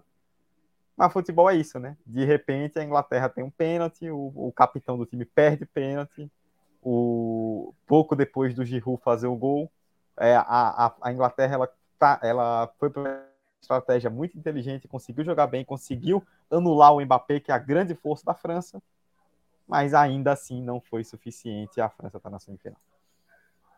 Mais uma semifinal da França. A França vai em busca desse bicampeonato que acontece há quase 60 anos e a França tem todos os ingredientes para conquistar um bicampeonato. A gente apontava, ela sempre foi uma das favoritas. Esse jogo contra a Inglaterra, né, a gente até brincava, havia a pessoa brincando no Twitter. Provavelmente foi o pior jogo da França nessa Copa do Mundo. E foi o melhor jogo da Inglaterra. 2 a 1 para a França no final do jogo. É. Mas é, futebol é assim, né? Não, não, porque você está melhor que você vai vencer. Agora tem umas questões interessantes para a gente comentar. É, eu gosto da forma como a Inglaterra fez um jogo em 60 minutos, 70 minutos. Agora tô tentando lembrar em que momento foi o gol da o da virada do Giroud, mas já foi mais para o final, no, no, último terço do, do jogo. A Inglaterra fazia um jogo consciente. A Inglaterra fazia um jogo de muita marcação. Mbappé foi muito bem anulado. Mbappé não criou oportunidades. Mbappé foi muito marcado. Uh, o Griezmann deu duas assistências. O Griezmann é um dos destaques individuais deste jogo da França. Eu acho o Griezmann um jogador muito bom quando ele vem por trás, quando ele vem armando essa jogada para deixar o Giroud na cara do gol, para fazer essa, essa troca de passes com o próprio Mbappé. Então é um jogador fantástico. E a Inglaterra conseguiu anular vários momentos dessa transição ofensiva da França. Então, Declan Rice fez um bom jogo, o Henderson fez um bom jogo, uh, o Bellingham, o que o Bellingham jogou nesta Copa do Mundo também é brincadeira, tá? Vamos ser sinceros, o Guri é novo, é jovem, mas tem recurso, tem muita qualidade, tem algumas coisas ainda para ele dar uma melhoradinha em relação a um controle maior é, de jogo, uma execução melhor das coisas, mas quando ele vier para o Liverpool, que ele vai vir, é, ele ajeita essas questões e fez uma Copa muito boa e foi um dos destaques desse jogo também. Harry Maguire. Quem diria que em algum momento eu iria falar sobre de forma positiva sobre Harry Maguire e Dudu? Que assim, ele teve uma oportunidade de fazer um gol em um momento, a bola passou triscando a trave na cabeceada dele. E, Depois, a, e, a, e a falta no último lance do jogo lá do Rashford, falta nele, né? Já pensou? A falta no último lance do Rashford foi em cima dele. É, e ele foi um jogador que participou também em relação ao gol da França, né? Acho que ele tá ali na marcação, se não tô enganado. É. Na marcação do Giroud. E a bola desvia, desvia no né? ombro dele, né? Desvia no e resvala nele, é, e mata o goleiro. É, mas foi um jogador inacreditavelmente seguro nesta Copa do Mundo, para surpresa de todo mundo que imaginavam a Copa sendo um fiasco para ele. E acho que é isso. No geral, a Inglaterra fez um jogo muito bom. Eu acho que a Inglaterra fez um dos melhores jogos dela, Inglaterra, neste ciclo. E a França, muito pelo contrário, acho que a França fez um jogo estranho. A França fez um jogo que ela não estava confortável, eu não sentia a França jogando de forma confortável. É, talvez os primeiros 15, 20, até meia hora de jogo, ainda tenham até um domínio de posse de bola bem superior, mas depois a Inglaterra foi equilibrando, foi criando as oportunidades, foi ocupando os espaços. Só que tem esse lance da França ser esse time que já vem de um, de um título de Copa do Mundo. É um time que tem muito talento individual e coletivo. É um time muito bom, assim, pensando banco também, inclusive. E eu acho que tem outra questão, tem um treinador melhor. É. Gareth é. Southgate. Um... A gente vai comentar também sobre isso, sobre algumas substituições. É, substituições me Pelo amor de Deus. É. Pelo amor de Deus, sinceramente, sabe? Ele, ele deixar o Rashford no banco um tempão, tempão. Phil Foden não jogou bem. Tá uhum. um jogador que não jogou bem, foi o Phil Foden, não jogou bem. É, ele poderia ter substituído mais cedo é, ele, não, ele saca o saca, saca o saca, ele, ele tira saca, o saca e coloca, e o coloca Sterling, sabe? É. Sterling. E, e, é curioso, assim, eu tava até pensando, né, antes das substituições, que o jogo começou a se desenrolar de uma forma, principalmente no segundo tempo, que eu vi assim, pensei, eu pensei comigo mesmo, cara, tipo, a Inglaterra vai ser eliminada caso perca, e não vai cair na conta do Southgate, né? Que a Inglaterra tá fazendo um ótimo jogo. Ele falou no pré-jogo, né, nos dias anteriores, que tava bolando um plano para parar o Mbappé e conseguiu. E parou. E parou, parou o Mbappé. É que a questão é que a França tem muita qualidade individual, né? Você para o Mbappé, mas você tem o Griezmann que dá duas assistências. Você tem, tem um, o Giroud. O, o Giroud, o Chouameni, que é um Chouameni. que joga de bola, né? E é impressionante, eu fiquei até, eu vi até algumas pessoas comentando sobre isso, né? O começa a temporada, o Casemiro sai do Real Madrid e o Chouameni vira titular do Real Madrid. Vem a Copa, o Kanté machuca e o Chouameni vira titular da França. E ele substitui os dois assim, muito à altura, né? Muito. Muito, muito jovem, não sentiu esse peso. É... E aí, assim, a partir do momento que a França faz 1 a 0 só deu Inglaterra ofensivamente falando tentou, criou, bateu, aí veio o pênalti, o Kane faz o gol, e aí num momento de desatenção a França acaba matando, né? É, times campeões que têm esses grandes elencos, eles têm muito disso, né? Só precisa de uma oportunidade para matar. E aí é, tem o pênalti, né? O segundo pênalti, né? Que aí é complicado. A bola bateu, a bola chegou aqui no teto da minha casa. Eu senti. É complicado. Eu até tuitei sobre isso depois do jogo, né? Que assim, a Inglaterra, ela nos últimos anos, né, assim como o Brasil até, né, é, na última até chegou mais longe na semifinal, mas ela vinha, principalmente nos anos 2000, ela teve um bloqueio muito grande com quartas de final, e esse ano de novo. A Inglaterra tem um bloqueio muito grande com pênalti. Eu estava até fazendo esse levantamento hoje antes do jogo, que é, de cabeça eu lembrei que são é, oito disputas de pênalti, contando Copa e Euro, desde que começou a ter esse critério, a Inglaterra perdeu sete. Ela só foi ganhar a última contra a Colômbia na última em 2018, na última Copa. E aí o capitão do time, o artilheiro, um dos melhores jogadores do time na Copa, hoje ele estava fazendo um jogo espetacular. Tava. Converte um pênalti, aí tem outro pênalti e o cara isola. É, é, parece que tem um bloqueio mental na Inglaterra que não deixa a coisa fluir. Né? Tipo, você vê o Kane na bola, fala, ah, gol, não vai perder. E aí ele isola o pênalti. É, amiga, é porque é o eterno time do futuro também, né? Quando esse futuro tá, ele tá se aproximando do presente, tem que jogar mais pro futuro. Então, adia. É um time que, sim, acho que é inimiga de, do êxito, sabe? Acho que a é, Inglaterra, é, quando ela vai conseguir, é o momento, vai cravar. Ela toma um gol, ela perde um pênalti, ela não consegue se reestruturar, se reerguer, por falhas, inclusive, e decisões técnicas da, arbitra da arbitragem, da da comissão técnica. Temos que falar da arbitragem também brasileira, do queridíssimo. Professor Wilton, hein? Professor, Professor Wilton. Wilton. A foto do Bellingham, assim. Ele tipo, com dois, as duas mãos no rosto, olhando assim. Meu Deus, é o Wilton é Pereira, ah, Pereira Sampaio. Mas foi bem o Wilton, viu? Foi bem. Eu achei que ele foi No bem. geral foi. Acho que no geral foi. Teve, teve algumas decisões interpretativas, por exemplo, o pênalti, para mim, interpretativo. Acho que cabe margem é. mesmo de, aquele tranco foi suficiente para ser configurado pênalti, falta, ou se foi algo um, de jogo, ele ia chegar na bola, é, enfim, são várias questões para a gente pensar. E eu acho que para a Inglaterra, eu acho que a Inglaterra chegou em, em mais ou menos num, numa fase que a gente imaginava, que a gente projetava que ela tinha chances e tinha armas para chegar e tinha Sim. potencial para chegar e chega. E cai para uma França campeã, que tende a buscar esse bicampeonato, tri na história. E eu acho que o problema da Inglaterra, amigo, é a gente tem que olhar para o Gareth Southgate. Eu acho que chega um momento que quando é para ir, tem que haver esse essa destreza, vamos dizer assim. É. E é curioso, né? Porque assim, se você pegar a Copa da Inglaterra, né? É, a Inglaterra ela chegou bem baixa, né? Ela chegou com muita dúvida porque uhum. o ciclo vinha sendo bem ruim é, a parte final do ciclo vinha sendo bem ruim. Mas se você pega a Copa da Inglaterra, né, o primeiro jogo foi um 6 a 1 você jogou muito bem, né? Você meteu 6 no Irã.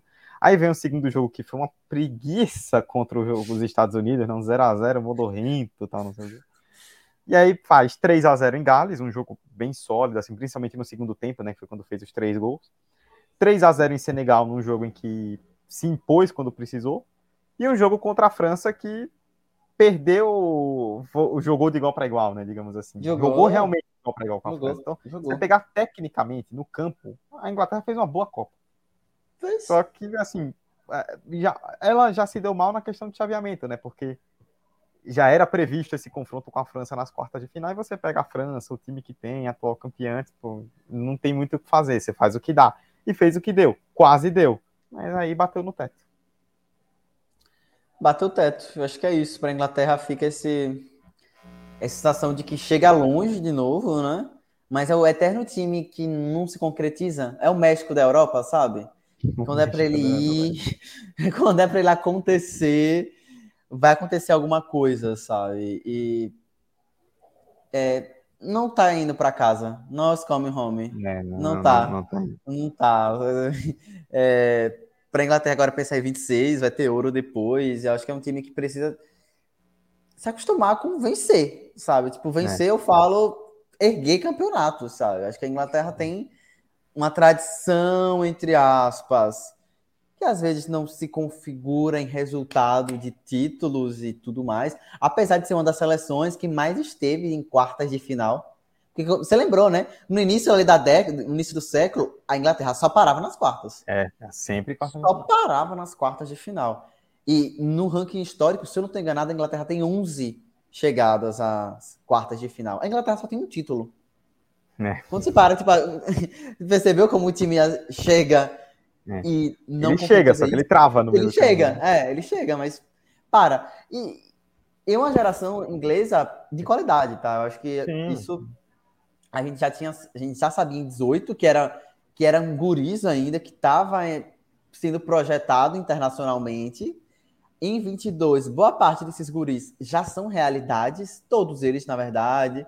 É, já são, Saka, Saka, Foden, Bellingham, todos eles já são realidade atualmente, não tem o que questionar. Cai e cai, eu acho, com aquela sensação de, pô, a gente jogou bem, é, mais do mesmo, sabe? É. E, é, e, é, complicado. É. E para a França é isso. É, acho que sobre a Inglaterra é isso, tipo, é, fica aquela sensação pro inglês, eu imagino, de tipo, pô, jogamos bem, fizemos uma boa Copa e dava para ter passado. É, dava. Dá, pois é, hoje dava. dava. E é o que você falou, assim, você pegar o núcleo do time, o próprio Kane, que ainda tem muito tempo. O próprio Kane. Aí, e aí você pega os mais jovens, né? Bellingham, Saka, Foden, é, Rice, é, pô, é uma galera que, que o, o Rashford, inclusive, é uma galera que mantendo esse nível nos próximos anos, elevando o seu nível, crescendo com, com a maturidade, a Inglaterra tem condição de ser forte em todas as competições. O que fica para o próximo, para o ciclo que começa agora, né? O comando técnico, porque o Southgate já falou depois do jogo que vai pensar ainda, ainda não, não quer comentar sobre o assunto, vamos ver, vai ficar, vai sair, quem vai vir para o lugar? Acho que é uma coisa um pouco parecida com o Brasil, né? Tipo, quem vier por aí vai determinar muito do que a gente imagina no Portugal também, né? A gente percebe Portugal também, é, times tendo que repensar toda, não a estrutura espinha dorsal do time, porque os três já têm uma espinha dorsal encaminhada, mas pensar quem vai estar tá comandando isso, né? É. Que conta. Em relação a Portugal e Inglaterra, né? São duas coisas que a gente comentava antes da Copa. Tipo, ah, os times são muito bons só que tem problemas com os técnicos. E aí acaba a Copa, a gente fala, pô, os times são muito bons, mas quem vai ser o técnico? Sendo. É quem, vai agora? Quem, a, quem, vem agora? É, é, é porque a, a situação é essa, questão, né? A mesma questão, isso se concretizou. E França a França... Marrocos. França é isso, né? Tipo, é, é aquele time que é, ele já demonstrou nessa Copa de várias formas que ele pode jogar bem, pode jogar mal, mas vai ter sempre os grandes nomes ali e nos melhores dias ele pode ter trucidar e nos piores dias com a bola ele pode ganhar o jogo. Matou. Então, é isso aí. É... E assim, cara, contra Marrocos vai ser jogão.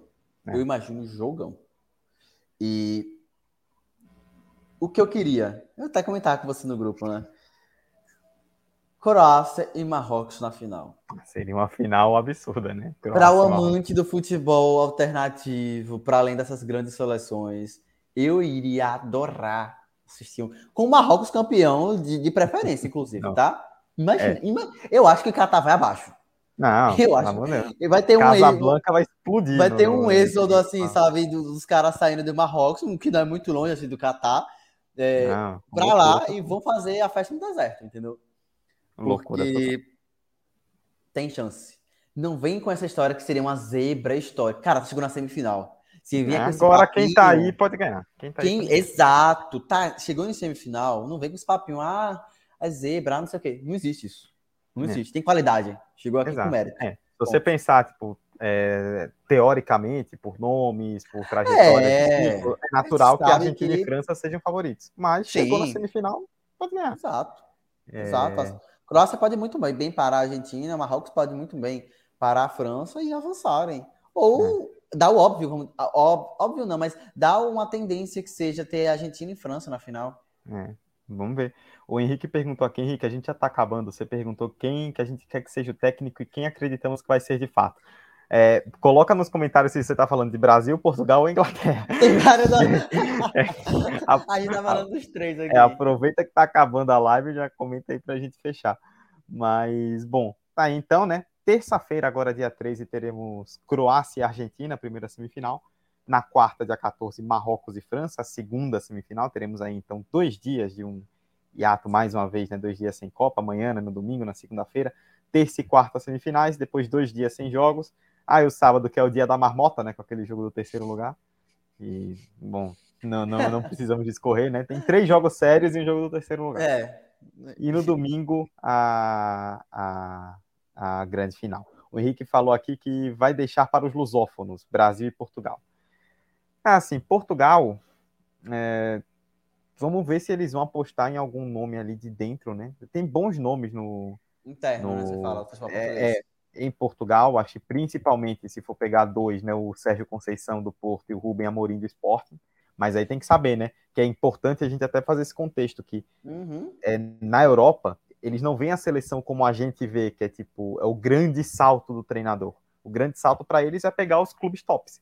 Então tem que ver, estão tipo, fazendo bons trabalhos em Portugal. Eles vão topar um, ir para a seleção ou vão querer ir para um clube? Eu não vou mentir, assim, eu falando a nível de entretenimento, até aproveitando agora que o Cristiano Ronaldo já vai aposentar da seleção, eu ia no Mourinho. Por um, momento, por um assim, momento, assim, eu pensei na, que você ia falar seleção. Cristiano Ronaldo, treinador de Portugal. Pelo amor de Deus, pelo amor de Deus. Loucura total. Mourinho? E, é, eu iria, assim. Ele tá bem na Roma, tal, tá, tá sólido bem, lá. Tá bem, tá manda um caminhãozinho de dinheiro e fala um ciclo aqui de quatro anos. Vai que, né? Vai que. Eu, eu queria muito o treinador do esporte, hein? Eu gosto ele muito é muito bom. Eu gosto muito, é muito do trabalho que ele faz no esporte. Eu acho que o esporte hoje em dia tá no mesmo patamar. O esporte ganhou recentemente o Campeonato Português, tem chegado em Champions League e é um time muito organizado, um time que tem um estilo de jogo ali, não é um time desorganizado, um time ao, ao Zoléu, não é. Eu acho que o esporte é um time que interessante de se acompanhar os jogos. Então, eu gostaria de ver. Eu acho que com esses jogadores de uma qualidade até maior do que tem no esporte, esse cara poderia até pegar a própria seleção portuguesa como um, um palco, assim, um palanque, um trampolim, para, enfim, uhum. pegar uma, é, outras, outros clubes, enfim, pensando já futuro. Mas eu não sei se vai ser ele, não, viu? Eu não sei se ele estaria é. disposto a sair de um projeto essa, né? que. Se ele quiser pegar um, um clube maior na Europa, não vai pensar em seleção tão cedo. Exato, exato. Mas eu queria muito ele. E Brasil, pô, aí eu entro numa, numa questão interna minha. Quem é o melhor treinador hoje em atividade no futebol brasileiro? Eduardo Abel Costa. Ferreira. Abel Ferreira. Eu iria nele, facilmente. E Emerson, peço desculpas aí que eu sei que toca no seu eu coração. Eu iria nele. O ponto é, eu iria nele eu iria nele. Eu acho que hum, para mim não teria outro nome pensando qualidade. Se levarem outros fatores que a CBF para mim é imprevisível, é. ele pode vir Mano Menezes parte 3, 4, 5. Para quem já fez Dunga parte 2, qualquer coisa é possível. Qualquer coisa ali é possível. É, mas eu queria muito Abel. É, é, a, eu acho que aí o debate sobre Brasil entra no que o Henrique colocou na pergunta: quem a gente quer e quem a gente acredita que vai ser de fato. Porque tem aquela discussão padrão aqui do futebol brasileiro, né? Que é tipo, ah, a CBF vai querer um treinador estrangeiro? Ela vai dar o braço a torcer e não trazer ninguém do Brasil? Eu acho que eles, eles já deram declarações, o presidente da CBF já até deu meio que um, uma aspas falando, ai, a gente não está excluindo nenhuma possibilidade. Eu, hum, já tô, como já estão mudando o discurso, percebam que eles já estão meio que flexibilizando. Caso venha um estrangeiro, não estranhem. Pode é, pintar. Assim, por que, que eu digo que a gente tem essa preocupação? Porque se for partir para nomes brasileiros, tá complicado. Tá, tá, tá, bem, tá bem difícil a situação. Tá bem difícil. Cuca na seleção. Ah, pelo amor de Deus, né? a gente viveu devaneios aí nesses Cuca, Renato, alguns devaneios aí nesses quatro anos de discussão. O, o nome que está em voga agora, pelo menos dentre os brasileiros, é o Dorival, né? Que assim, eu particularmente não gostaria, Mas dentre os brasileiros, eu ainda acho que é até o menos pior deles, né? Tem, tem outras opções que seriam bem piores. E ele tá Vamos... sem clube, né, atualmente? É, tá sem clube, né, do Flamengo, né? Enfim. É... Bom, é isso, essa né? novela. Só em janeiro, né? Brasil, se não me engano, acho que em março ou abril, já amistosos, né, de 23, então até lá tem que ter um treinador definido e virando, acabando a Copa, virando Natal, no novo começando o ano, acho que é o grande ponto de discussão. Já, inclusive, aqui já, já fica aqui ao vivo a ideia, né? Quando sair o treinador da seleção, nosso episódio aí, alguma live para comentar, porque com certeza vai gerar muito debate, não importa quem seja. No momento em que batemos pontualmente uma hora e meia de live aqui, vamos fechar, né? Hoje com menos jogos, mas ainda assim muita coisa para a gente comentar. Repassando então, terça-feira, agora dia 13, 4 da tarde, Croácia e Argentina. Na quarta, dia 14, também às 4, Marrocos e França, para a gente ter aí a definição da final da Copa. Teremos. É, a gente só tem duas possibilidades, né? Ou um campeão inédito, seja Croácia, seja Marrocos, ou um tricampeão. Porque França e Argentina têm dois títulos, né? Ou seja, ou teremos um tri, e é curioso que atualmente na prateleira nós não temos tri. Não tem. Não tem um time com três títulos, né? Podemos ter um time isolado aí com três títulos, ou um, um, nono país campeão mundial. Vamos, vamos aguardar aí para. Campeão inédito, campeão inédito, campeão inédito, campeão é. inédito. E ainda podemos ter, se for o caso de Marrocos, um continente inédito, né? Seria o primeiro título de, um, de uma seleção africana, tirando esse monopólio Europa-América do Sul que existe em relação aí a títulos. Vamos aguardar. Muita coisa aí, muita água para rolar debaixo dessa ponte. É, repetindo mais uma vez, então, né, para você nos seguir no nosso Twitter, arroba 45 de acréscimo, para ficar de olho aí nas nossas produções e acompanhar o tempo real com curiosidades, estatísticas e análises das partidas. É, Siga-nos na Twitch e no YouTube, twitch.tv barra 45 de acréscimo. No YouTube você pesquisa por 45 de acréscimo e se inscreve pra, e ativa o sininho também para receber as notificações aí de lives. Deixa o seu like, comente sempre com a gente, participe, venha conosco. É, teremos live agora na quarta-feira, né? Quarta às 8 da noite, quarta dia 14. Depois de Marrocos e França, né? A gente vem para comentar as duas semifinais, já aí com a final definida e começar a fazer uma prévia da final que virá no domingo. Emerson, sempre uma honra estar com você. Hoje só nós dois aqui tocando debate, mas é, sempre altíssimo nível. E é isso, grandes histórias nessa Copa e ainda temos. Tá acabando. É aquela coisa, né? Por um lado você fica triste que tá acabando, por outro você fica feliz porque tá chegando a hora decisiva. Tá chegando a hora decisiva. Uh, menos pouco mais de uma semana para acabar a Copa do Mundo, né? Acabando no próximo domingo, então a gente só tem mais quatro jogos de Copa. Quatro é, jogos, quatro. os duas semis, a final, o terceiro lugar, cujo você vai acordar muito animado no próximo sábado ah, para assistir esse jogo que vale fazer, tanto. Fazer uma pipoca. Fazer uma pipoca e tal. Mas é isso, estaremos acompanhando essas semifinais com tempo real no Twitter, então segue lá no Twitter, 45 de acréscimo. É, depois vamos fazer toda aquela preparação intensa para a grande decisão do domingo. Vai ter live no domingo pós-final, então marquem já na agenda de vocês para, enfim, marcarem. Como não é Brasil, não vai ter aquela esbórnia do domingo, né?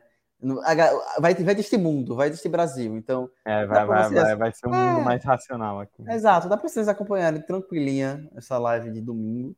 No mais é isso, um abraço, cheiro, se cuidem, tamo junto. Beijo, Dudu. É nóis. É nóis, Emerson. Um grande beijo. Muito obrigado a todos vocês que nos acompanharam até o final, seja no YouTube, seja na Twitch, ou para você que nos ouviu depois no agregador de podcast. Agora, com intervalo, o pessoal tem um pouquinho mais de tempo para poder ouvir antes da, das semifinais, né? O que é bom. Mandar um abraço aí para todo mundo que nos acompanhou, que comentou no chat, que deixou o like. E queria encerrar a live mandando um abraço aí para o grande derrotado do, do, sábado, que não foram os, os o, não foi o inglês, não foi o, o, português, né? não foi o Cristiano Ronaldo, não foi o Harry Kane, foi o digníssimo Manuel Neuer, né? Que foi inventado de esquiar e quebrou a perna, tá fora da temporada. Né? É brincadeira, né? Pô, ele merece. Eu espero, eu espero um dia desse, cara, vai descansar. Eu espero que tenha uma multa rescisória, uma, algum tipo de multa nesse tipo de situação no contrato dele, porque ah, merece. É. Inclusive, alguns contratos prevêem, né? Olha, é. não faça nenhum tipo de atividade de risco, de, é, enfim, escalada, isso aí. Não faça nada disso. E foi eliminado da Copa semana passada. Ele vai, pô, vai, vai dormir, menino. Vai tomar é. cerveja alemã, vai se enfiar no meio da Bavária, entendeu? É, foi se enfiar no meio do, do esqui deu nisso aí. Bom, é isso. Muito obrigado a todos vocês que nos ouviram, nos assistiram até o final. Voltamos então na quarta-feira, aqui no YouTube e na Twitch, com pós-semifinais, mais um episódio do 45 da Copa. Boa noite a todos, ou bom dia, boa tarde, boa noite para quem nos ouviu no agregador. Voltamos na quarta. Orlando para Pelé, Pelé domina no peito, de calcanhar para Zagalo. Zagalo prepara-se, tem Pelé, levantou, Pelé entrou de cabeça para o arco e gol! É, põe Garrincha para Djalma, atira Djalma, larga o arqueiro, entrou Vavá, gol do Brasil! Correu pela ponta esquerda, fraiu o Paquete, passou por ele, lança a pelota Pelé, Pelé dominou, Carlos Alberto está livre, correu, Carlinhos, atirou, gol! Gol! Baixo Tafarel. Vai partir, vai que é sua, Tafarel. Partiu, bateu, acabou! Acabou! Cafu já partiu na velocidade. Ele cortou pro meio, lá veio o Clemerson. Rivaldo saiu pro Ronaldinho, pé direito, bateu. Brasil! 45 de acréscimo.